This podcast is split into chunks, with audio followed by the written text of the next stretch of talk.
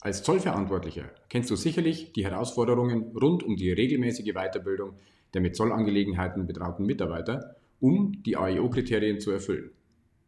Dabei sollten diese Fortbildungen im Idealfall an den konkreten Prozessen des Unternehmens, exakt an der jeweiligen Tätigkeit des Mitarbeiters und an seinen individuellen Vorkenntnissen im Zollbereich ausgerichtet sein. Aber das sind ja gleich drei Wünsche auf einmal, heißt es in einer bekannten Werbung. In diesem Video zeige ich dir, wie du dir diese Wünsche ganz einfach selbst erfüllen kannst.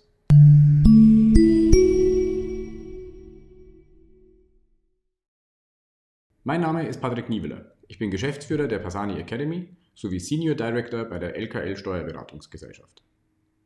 Wir alle kennen sie, computergenerierte Web-based Trainings, die man regelmäßig zu allerlei Themen absolvieren muss. Und sind wir doch mal ehrlich, also ich kenne niemanden, den diese WBTs begeistern. Und wenn ich dir nun sage, dass du die effiziente Weiterbildung am besten durch E-Learnings erreichst, fürchte ich, dass du das Video beendest. Aber das solltest du nicht tun. Denn ein echtes E-Learning hat mit diesen computergenerierten WBTs überhaupt nichts zu tun.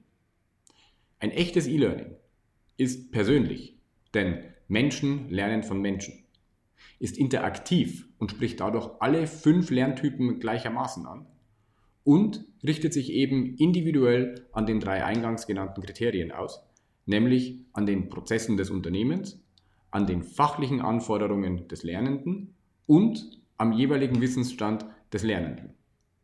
Und im Idealfall wird dann noch das tatsächlich erworbene Wissen bei Folgeschulungen berücksichtigt. Und wie das funktioniert, das sehen wir uns jetzt an.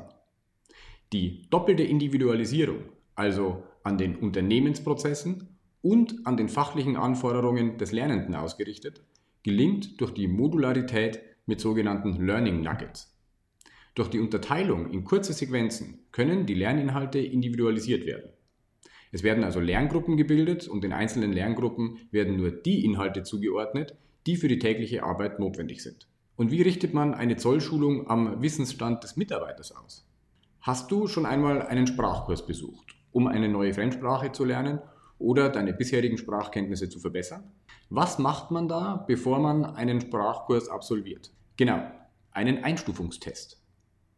Was so trivial klingt, ist mir im Zollbereich jedoch noch nie begegnet. Warum eigentlich nicht?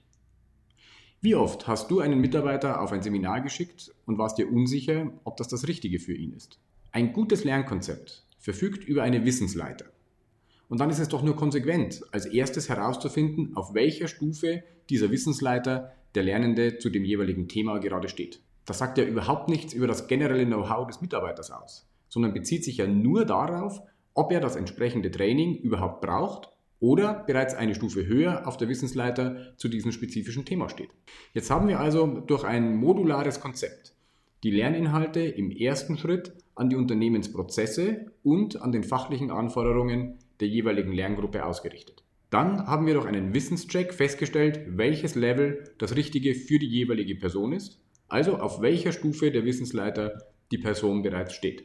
Jetzt hat also jeder sein Training absolviert und ist glücklich.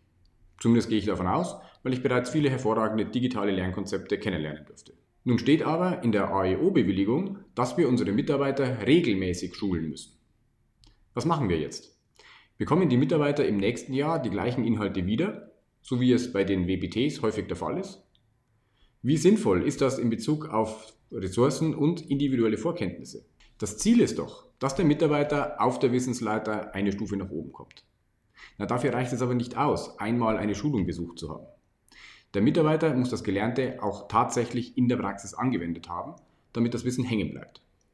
Jetzt kann es aber sein, dass er dazu im vergangenen Jahr keine Gelegenheit hatte, weil er zum Beispiel für Zollangelegenheiten vor allem die Urlaubsvertretung ist dann wird im nächsten Jahr nicht viel von dem Wissen der Schulung übrig sein. Das ist ganz normal. Ganz anders ist es bei dem Kollegen, der täglich mit Zollprozessen zu tun hat. Der langweilt sich, wenn er schon wieder die gleiche Schulung absolvieren muss.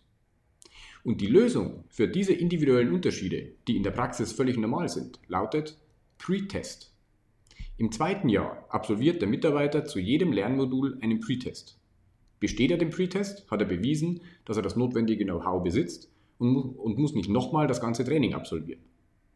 Deshalb bekommt er mit der Absolvierung des Pre-Tests sein Zertifikat und qualifiziert sich gegebenenfalls für die nächste Stufe der Wissensleiter.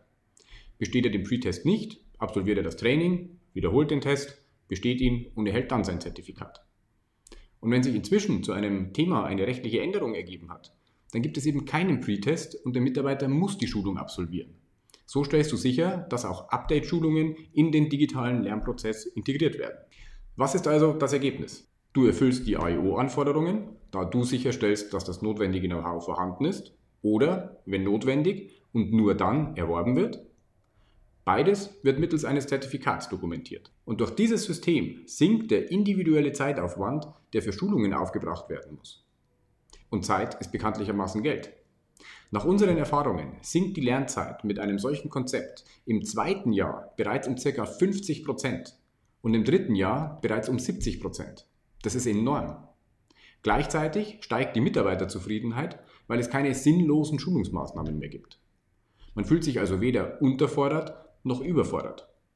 Und das Konzept ist auf das gesamte Unternehmen skalierbar. Jemand, der wenig Zollwissen braucht, bekommt wenig Lernmodule. Jemand, der sehr viel Zoll-Know-how benötigt, bekommt sehr viele Lernmodule zugeordnet. So funktionieren echte, intuitive E-Learnings im Zollbereich. Wenn du keinen Beitrag mehr über aktuelle Themen aus dem Zollbereich verpassen möchtest, abonniere gerne diesen Kanal.